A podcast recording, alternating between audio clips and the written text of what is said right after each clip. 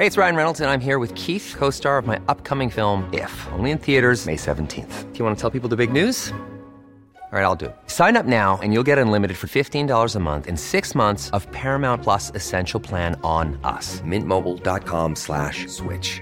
Upfront payment of $45 equivalent to $15 per month. Unlimited over 40 gigabytes per month. Face lower speeds. Videos at 480p. Active Mint customers by 531.24 get six months of Paramount Plus Essential Plan. Auto renews after six months. Offer ends May 31st, 2024. Separate Paramount Plus registration required. Terms and conditions apply if rated PG.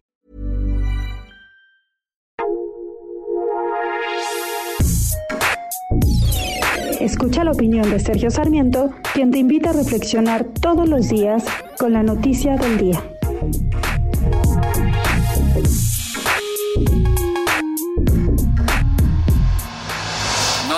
Cierto que vamos muy bien ni en la economía ni en la lucha contra la pandemia. No, no es cierto que somos un ejemplo para el mundo.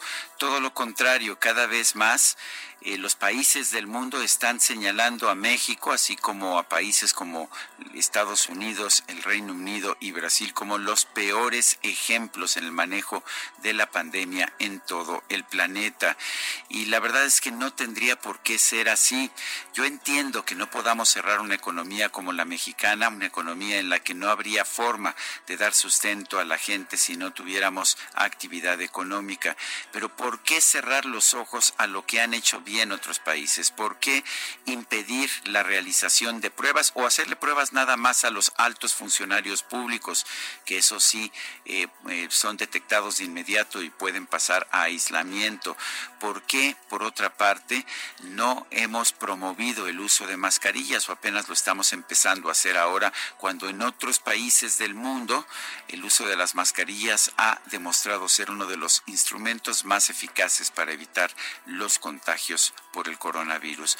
No, no somos ningún ejemplo para el mundo, no, no vamos requete bien, vamos con muchos problemas, nos hemos equivocado muchas veces desde el primer momento en que el gobierno dijo que el COVID no era una enfermedad grave y ahora, ahora estamos pagando el costo de todos estos errores.